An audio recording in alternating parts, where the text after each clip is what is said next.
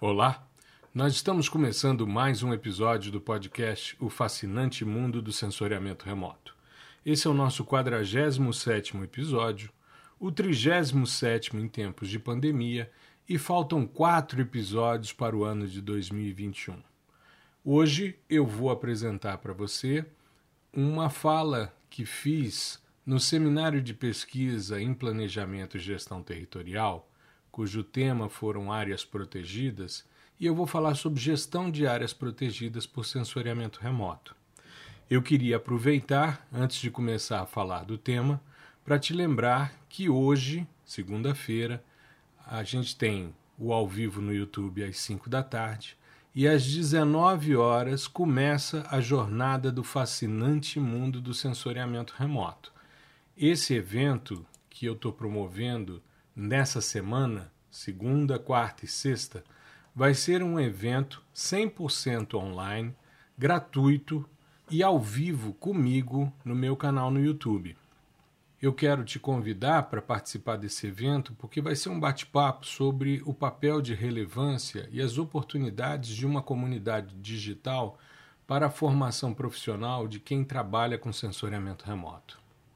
Além disso, eu quero também falar sobre como adquirir liberdade e autonomia no processamento digital de imagens de satélites e mostrar alguns procedimentos de processamento que vão resolver questões comuns usando softwares livres. Tá? Então, esse evento, a Jornada do Fascinante Mundo do Sensoriamento Remoto, ele não é um evento aberto.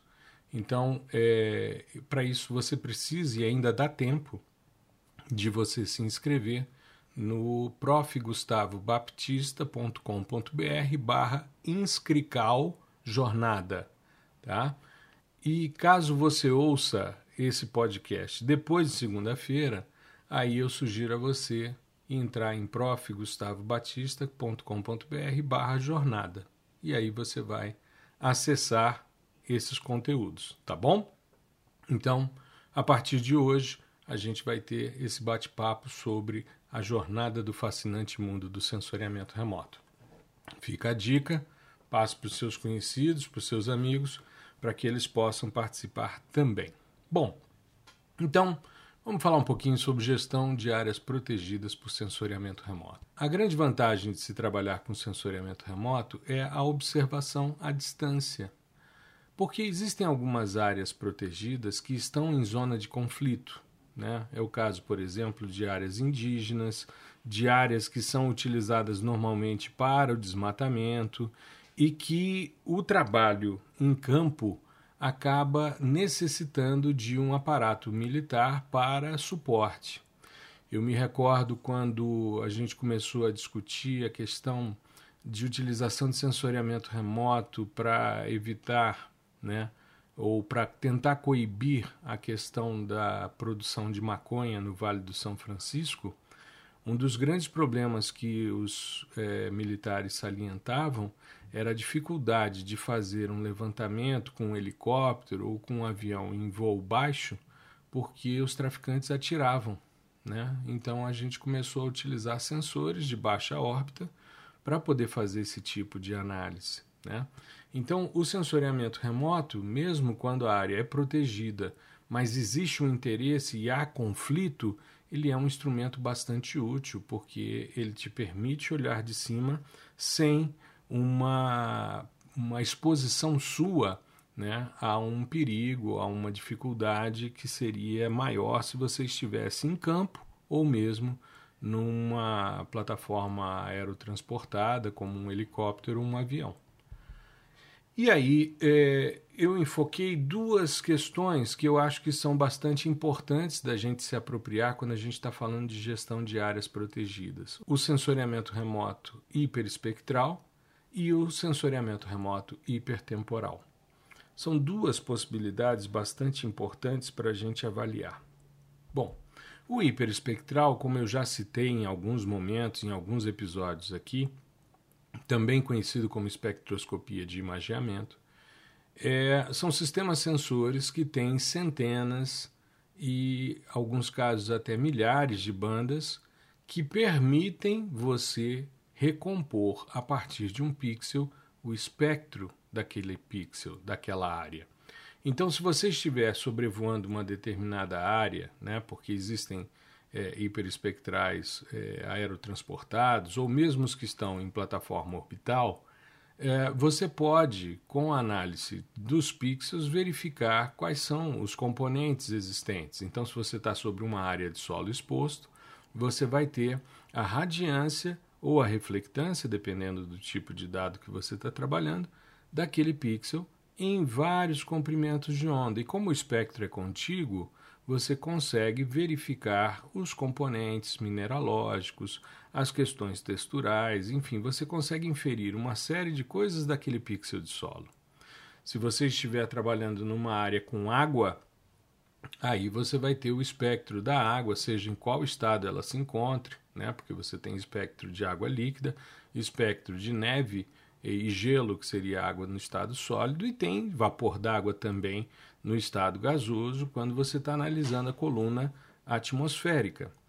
E se você estiver avaliando, por exemplo, uma área de água, né, você pode ver se está havendo algum tipo de interferência, algum fluxo de sedimentos decorrente de um processo, por exemplo, de desmatamento, ou de mineração a montante e aquela pluma de sedimento ali se estabelecendo. Você pode observar isso nas imagens. Né?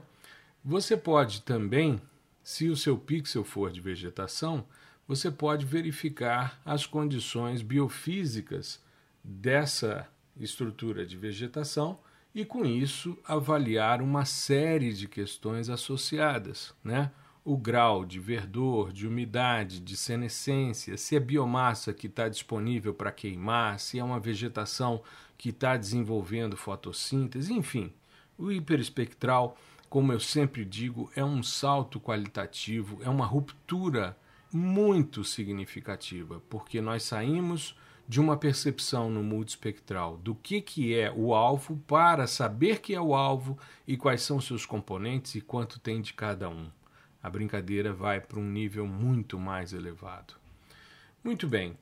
Então, quando a gente pega dados hiperespectrais de áreas preservadas, eu estou falando de unidades de conservação, é, de áreas que têm uso restrito, áreas protegidas por decreto, né? por definição de unidades de conservação, você tem diversas categorias dessas unidades de conservação. E aqui a gente tem um exemplo no Distrito Federal bem interessante, bem emblemático e bem contrastante, porque nós temos o Parque Nacional de Brasília, que é uma unidade de conservação. Ao lado nós temos uma flona, que é uma floresta nacional, que é um outro tipo de unidade de conservação, e uma pressão intensa, muito grande, de ocupação por parte de áreas urbanas que vão crescendo e muitas já chegaram na cerca do parque como é o caso da Estrutural, né, que é uma cidade que surgiu em torno de um lixão e que foi se estabelecendo, foi crescendo e esbarrando no parque. Inclusive, existem vários estudos realizados por colegas da Universidade de Brasília que verificam os efeitos, por exemplo, do lixão e a pluma de contaminantes que possa existir e caminhar para dentro do parque e chegar às nascentes de várias de vários cursos d'água que correm dentro desse parque. Então, quando a gente avalia uma estrutura como essa, de um parque nacional, ao lado de uma área urbana densamente povoada, a gente tem um contraste entre a área protegida e a área ocupada. E aí a gente consegue, de alguma forma, fazer essa separação, fazer essa verificação. Eu sugeri, então, que começássemos avaliando a dinâmica fotossintética e a atividade de sequestro florestal de carbono por essas áreas protegidas. Essas áreas protegidas normalmente são decretadas para a preservação da diversidade vegetal, mas também para a preservação de cursos d'água, de mananciais né, e da biodiversidade que ali existe, seja animal ou de flora. Né? Muito bem, mas para a gente investigar isso é importante que conheçamos a fitofisionomia dessas áreas, ou as fitofisionomias existentes nessas áreas. E as imagens nos permitem fazer essa investigação. Então esse processo de gestão, ele parte de uma compreensão do que você tem anteriormente para você dizer que é uma área de relevante interesse e com isso você depois buscar as vias normais e legais para você criar essa área protegida. Então a gente vem testando já desde 2003 com bastante resultado eficiente a modelagem de sequestro florestal de carbono, que é uma integração de dois índices espectrais, o Photochemical Reflectance Index e o Normalized Difference Vegetation Index, conhecidos como PRI e NDVI. O PRI ele é uma medição do pico do verde em relação à banda de absorção do azul. Então, ele é também compreendido como o, a medição do uso eficiente da luz na fotossíntese. Já o NDVI, ele mede o verdor da vegetação, ou seja, quão vigorosa ela está para realizar a fotossíntese. E ele é uma relação do pico do NIR com a feição de absorção no vermelho. Ele mede, então, a profundidade da feição de absorção no vermelho, que é a mais significativa se compararmos as duas feições decorrentes da fotossíntese. A do azul é menor e menos expressiva porque o albedo no azul e no verde é muito baixo. Já o albedo do NIR, como é muito mais significativo do que o do red, né, ou do vermelho, você consegue fazer uma medição mais eficiente dessa profundidade de feição. Existe uma dinâmica na construção desse modelo que os valores de PRI deveriam ser reescalonados para valores positivos. E o procedimento é muito simples. Você desloca em meio a tua escala. Então você soma 1, divide por 2 e com isso você tem o SPRI, ou Scaled Photochemical Reflectance Index, ou índice de reflexão fotoquímica reescalonado para valores positivos. A multiplicação dos dois me dá o CO2 flux. E o que, que a gente percebe quando a gente está analisando espectros de vegetação? É que à medida em que a vegetação vai secando, essas feições decorrentes da fotossíntese vão sendo obliteradas, vão desaparecendo. Então, esse pico de reflexão no verde se desloca para o amarelo, depois para o vermelho, para o marrom, e aí a planta, a folha acaba uh, se decompondo né, com o processo de, de murcha permanente, ela acaba caindo e se degrada e volta a ser nutriente para a própria planta, né, uma ciclagem rápida. Então, à medida em que esse verdor vai diminuindo, você vai tendo a perda dessas profundidades e esses índices vão tendendo a zero. E aí você tem então como verificar e aí você tem a condição de verificar não só a dinâmica dessa vegetação, bem como a relação das diversas fitofisionomias. Existem, principalmente nas áreas protegidas em locais em que a sazonalidade é muito marcada, como é o caso do Cerrado, da Caatinga, você tem vegetações que são altamente dependentes da, da presença de água. Né? Elas secam no período seco, principalmente os estratos mais herbáceos, as gramíneas. Né? Os arbustos e as árvores, eles têm um sistema radicular mais profundo e acabam atingindo o lençol quando ele está rebaixado no período de seca, e as matas de galeria são sempre vigorosas, tendo em vista que há uma constante presença de água nesses cursos d'água. Né? Eles são perenes, então, com isso, há a manutenção dessa dinâmica fotossintética. E isso então é verificado nas imagens. Uma coisa que eu saliento, que eu acho que é extremamente importante, é você sempre que for trabalhar com um dado, você tentar entender qual é a relação sinal-ruído que esse dado apresenta. A relação sinal-ruído é uma relação entre o que você tem de informação útil, que é o sinal, e uma informação que normalmente é inútil, ou que degrada a informação, que é o ruído. Existem sistemas sensores que são muito ruidosos. É o caso, por exemplo, do Hyperion. O Hyperion esteve em órbita durante é, um bom tempo, comissionado, funcionando e obtendo dados. Recentemente foi descomissionado. É, só que não era aquisição contínua de imagens, era aquisição sob demanda. Mas é um processo de compreensão e de ajuste dos sistemas sensores para que a gente possa ir ampliando as questões tecnológicas. É parte do processo. E é claro que existem técnicas de pré-processamento que nos permitem fazer essa separação. Né? A gente conseguir, de alguma forma, suprimir ou minimizar ao máximo o efeito do ruído nos nossos dados. Porque ruído é uma informação que não nos interessa. Então, quanto mais a gente conseguir removê-lo, melhor. Né? Existem procedimentos muito clássicos na área de PDI, como é o caso, por exemplo, da segregação de sinal ruído, utilizando técnicas do tipo análise de componentes principais, que nos permite fazer essa separação com bastante eficiência. Né? E os dados Hyperion, então, depois de removido o ruído, eles ficam mais apropriados e com isso você consegue fazer uma análise mais eficiente. Muito bem. Então, uma vez que nós temos a oportunidade de aplicar o CO2 flux, nós temos a possibilidade de verificar as áreas que são de relevante interesse para a preservação, para serem protegidas por instruções normativas e também para evitar a pressão, porque é, sempre nós vamos ver em torno dessas áreas um apelo por moradia, um apelo para ocupação de novas áreas para instalação de população. A gente vem percebendo que o mundo, né, desde que se tornou predominantemente urbano, ele vem é, ampliando as pressões sobre as áreas ambientais. E isso é fundamental para a gente manter uma qualidade. Imagine se nós não tivéssemos essas áreas protegidas. A qualidade dos mananciais, a disponibilidade de água, então, os recursos hídricos, tanto em qualidade como em quantidade, acabam sendo preservados nessas áreas.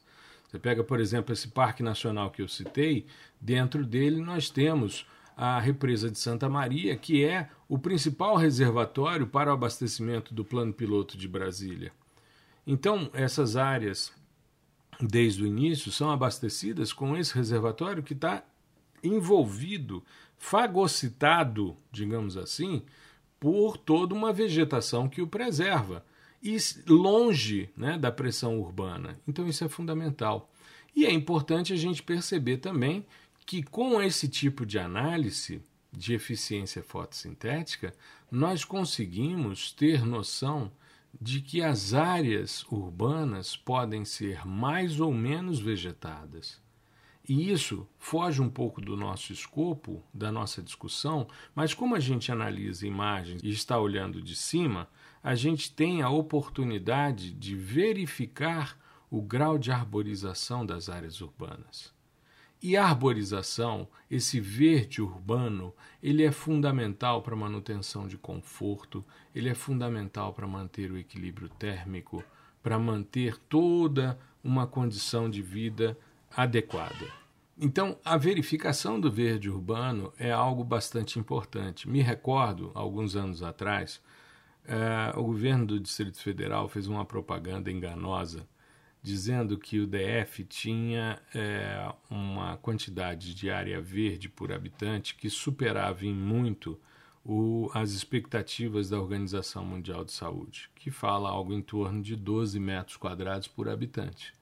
Só que o Distrito Federal tem três áreas grandes que são as áreas núcleo da Reserva da Biosfera do Cerrado, que é justamente o Parque Nacional, o conjunto da Fazenda Água Limpa da Universidade de Brasília, a estação do Roncador do IBGE e o Jardim Botânico. Essas três áreas são uma do lado da outra, integrados, e a Estação Ecológica de Águas Emendadas. Então, quando você pega o Distrito Federal, que tem 5.814 quilômetros quadrados, pega essas três grandes unidades de conservação, esses três grandes conjuntos de unidades, e calcula a quantidade de vegetação que você tem no DF e divide pela população, sim, isso é um resultado verdadeiro. Só que quando você avalia as áreas urbanas, você vê que tem áreas como o plano piloto, Asa Sul e Norte, que tem uma arborização muito generosa.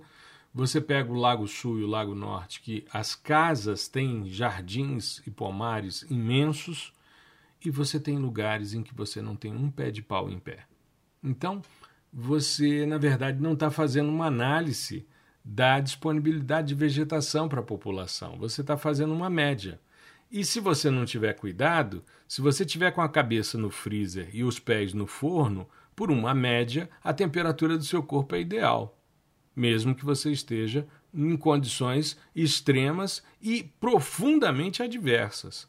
Então é muito importante que tenhamos noção de que as análises têm que ser feitas de forma é, correta. Eu teria que pegar cada polígono urbano e avaliar o quanto eu tenho de atividade fotossintética e o quanto eu tenho de população para poder fazer esse cálculo. E eu vou chegar à conclusão de que existem áreas, principalmente as áreas mais pobres, que não têm verde urbano, porque o verde é uma característica que denota qualidade de vida. E os indivíduos, quanto menos recursos têm, menos eles buscam essas questões que são é, menos importantes. Se você pensar numa escala de importância, você tem a sobrevivência do indivíduo, então a alimentação, a manutenção de suas atividades cotidianas é muito mais importante do que uma questão de paisagismo. E isso é um, um reflexo da falta de um planejamento do Estado para que todos tenham um meio ambiente urbano saudável. Isso é gestão de áreas só que não as áreas protegidas, né? mas as áreas urbanas. Então, quando a gente pega esses dados aqui do Distrito Federal e avalia as unidades de conservação ao lado dessas áreas extremamente adensadas, a gente percebe a diferença e o contraste que existe entre sequestro florestal de carbono numa área e o não sequestro em outra. Né? Uma outra vantagem que os dados hiperespectrais nos permitem é que, como eles fazem varredura contígua né, do, da faixa do espectro óptico refletido, elas medem inclusive as feições espectrais dos gases de efeito estufa. Se você pegar um dado original hiperespectral de radiância que não tenha passado por um processo de correção atmosférica, ele vai apresentar as feições dos principais gases de efeito estufa que estão entre 0,4 e 2,5 micrômetros, que é a faixa que normalmente é imagiada. E aí a gente tem várias feições decorrentes do vapor d'água, tem as feições decorrentes do ozônio, do oxigênio, do metano e do dióxido de carbono. Pensando nisso e entendendo, desde que comecei a trabalhar com os dados hiperespectrais nos anos 2000, início, aliás, em 97 foi quando eu comecei a trabalhar com esses dados, é, eu desenvolvi em 2003 um índice espectral chamado ICO2, que é um índice proporcional ao conteúdo de CO2 atmosférico da coluna de ar adjacente entre sensor e alvo. Então, é, esse ICO2 ele é uma subtração de dois pontos, ele não é uma diferença normalizada, é apenas uma subtração de duas bandas, porém com dados normalizados para o efeito do contínuo espectral, que é a inclinação que o espectro apresenta normalmente. Então a gente remove esse contínuo espectral, porque com isso a gente normaliza os nossos dados e aí a gente faz então essa subtração. Pois bem, é, nós estamos falando aí de duas bandas que estão. Nós estamos falando aí de uma faixa que vai de 2000 a 2020 nanômetros, 2040 nanômetros. Coisas não mais do que isso, em torno de 40 nanômetros de variação. Para a gente medir a intensidade da feição. Eu poderia selecionar dois pontos, porém, um dos pontos é compartilhado com uma feição bastante significativa de vapor d'água e eu não queria a interferência de um elemento no outro. Por isso que eu escolhi o outro ponto. Tá? É, então, esse índice ele mede a profundidade da feição espectral do CO2 atmosférico. E ele faz essa verificação, então, e ele espacializa esse conteúdo. Então, se nós fizermos um transecto na imagem de ICO2, nós vamos ver as quantidades de CO2 atmosférico que estão disponíveis na coluna de ar adjacente a cada um dos pixels. Então, é, pegando aquela imagem Hyperion que a gente vem discutindo desde o início desse episódio, se a gente começa na porção norte do Parque Nacional, nós estamos trabalhando com uma área urbana que vem se expandindo né, chamado Lago Oeste, Começou como um setor de chacras, está se adensando, enfim. Mas de qualquer maneira, é uma ocupação urbana que pressiona o parque, que vai até a cerca do parque, né, pressionando essa vegetação.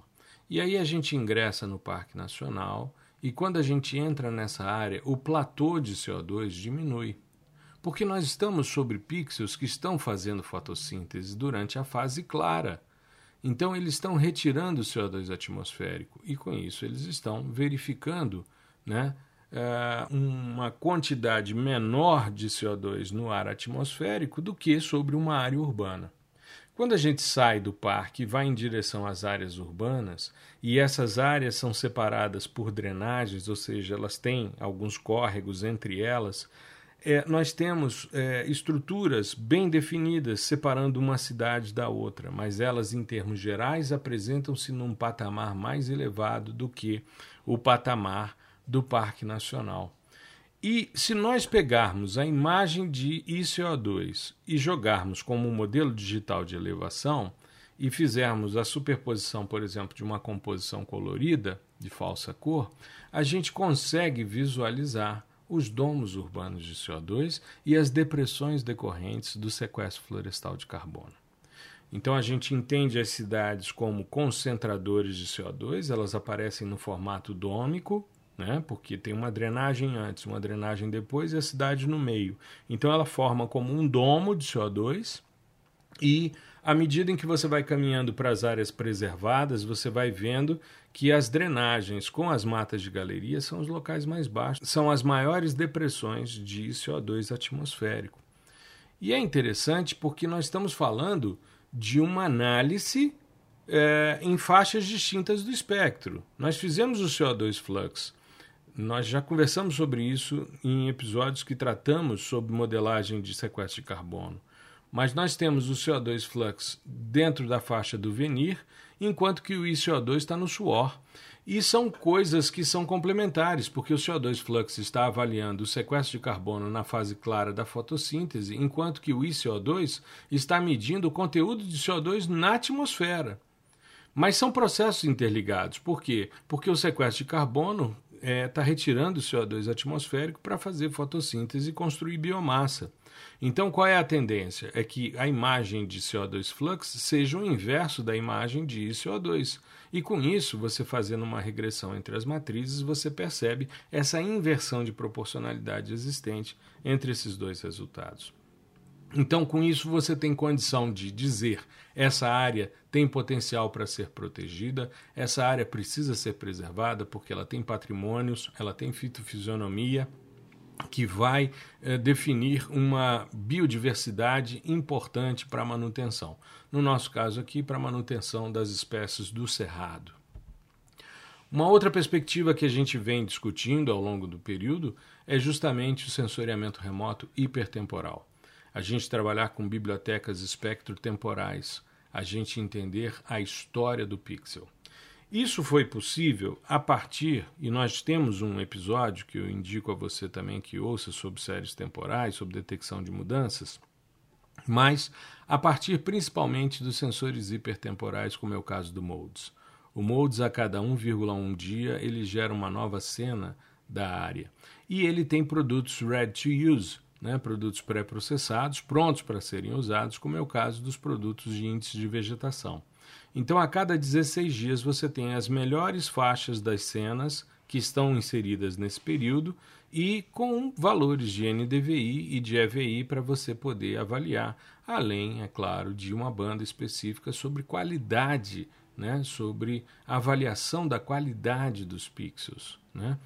Então, é, como nós temos um período e uma periodicidade de aquisição de imagens, a gente consegue construir os espectros de cada uma das fitofisionomias. Então, se nós pegarmos, por exemplo, o Parque Nacional, nós vamos encontrar campo sujo, campo ralo, cerrado típico, cerrado denso, além, é claro, das matas de galeria, né? Então você consegue entender como é que eles variam ao longo da sazonalidade, né, período seco, período chuvoso, e ao longo dos anos. E consegue perceber também interferências quando ocorre, por exemplo, uma queimada, quando existe um tipo de interferência maior. A grande vantagem desses espectros é que você pode é, fazer ajustes né, e buscar, por exemplo, momentos ou pixels puros que indiquem né, essas relações mais detalhadas. E aí você vai separando essas sazonalidades. E além disso, você vai vendo quando há a mudança de um padrão de uso e ocupação. Às vezes você tem uma área de vegetação preservada, está numa área protegida e você começa a ver a pressão antrópica acontecendo, ou mesmo alguns ilícitos, como corte seletivo em terra indígena, né, garimpo em terras é, de unidades de conservação. Então, esse tipo de coisa você vai observando, avaliando o espectro do pixel. Né? É claro que é importante o monitoramento para se evitar que o evento ocorra, mas quando ele se estabelece, você tem ali, inclusive, uma prova judicial de que houve um, uma mudança no padrão de uso e ocupação. Pois bem, se nós utilizarmos datas distintas, não somente as séries temporais, mas se nós pegamos datas distintas, né, e nós temos aí dados desde os anos 70 até agora, principalmente com a série Landsat, a gente consegue pegar uma banda em relação à outra e, a partir da análise dos scattergramas, que são é, gráficos de dispersão de uma banda em relação à outra, pode ser a mesma banda, mas com datas distintas, você consegue entender que quanto mais afastado você está, você vai conseguir verificar as alterações. E aí nós temos a possibilidade, por exemplo, de observando uma cauda do dispersograma ou do escatergrama, você perceber quando e onde estão ocorrendo as áreas de desmatamento, bem como quando você tem degelo, nuvem, enfim, uma série de alvos né, que aparecem numa cena e que não aparecem na outra e que são alterações momentâneas, mas que mudam o padrão da imagem e que podem ser utilizados na sua compreensão. É comum a gente perceber, principalmente na análise do processo de expansão de fronteira agrícola, é, em arcos de desmatamento, como é o caso da Amazônia, a gente perceber isso, e é justamente essa diferenciação que é usada pelos algoritmos de detecção de padrões de desmatamento, como o PRODES e DETER. Então você cria né, uma análise a partir de imagens diferenças de uma data em relação a outra e vai vendo quando é que as interferências vão ocorrendo. E é importante a gente entender também que a gente consegue perceber ao longo do tempo como é que mudou o padrão da história de um determinado pixel. Então, é, eu cito sempre um exemplo que eu acho bastante elucidativo: é um pixel apresentado por um trabalho de Freitas e colaboradores em 2011 que subsidia a discussão do portal Series do LAF do INPE. É, eles mostram em alguns pixels, e um em específico me chama muita atenção porque você tem um padrão de floresta, então você tem uma assinatura espaço-temporal de floresta. Em 2004 ocorreu o corte raso, então houve a supressão da floresta. Ele fica um período de três anos com baixa biomassa e aí se estabelecem ciclos de agricultura. Às vezes ciclos bianuais, né, com safra e safrinha, outros ciclos anuais. Às vezes você tem um ciclo de um ano e meio, você percebe às vezes a rotação de cultura, analisando esses padrões somente utilizando a variação da vegetação. E esses sistemas né, multitemporais, eles permitem a verificação da sazonalidade com muita eficiência. Tanto no NDVI, que é aquele índice que a gente conversou no início do nosso episódio de hoje, como no EVI, que é um avanço desse índice envolvendo uh, o processo de espalhamento que a luz sofre na região do azul, bem como o efeito do background de solos quando a vegetação vai secando nesses estratos mais rasteiros. Né? Então, ele é um, um índice melhorado justamente porque ele traz a contribuição de outros índices anteriores que permitiram a melhoria e a redução da saturação que o NDVI apresenta.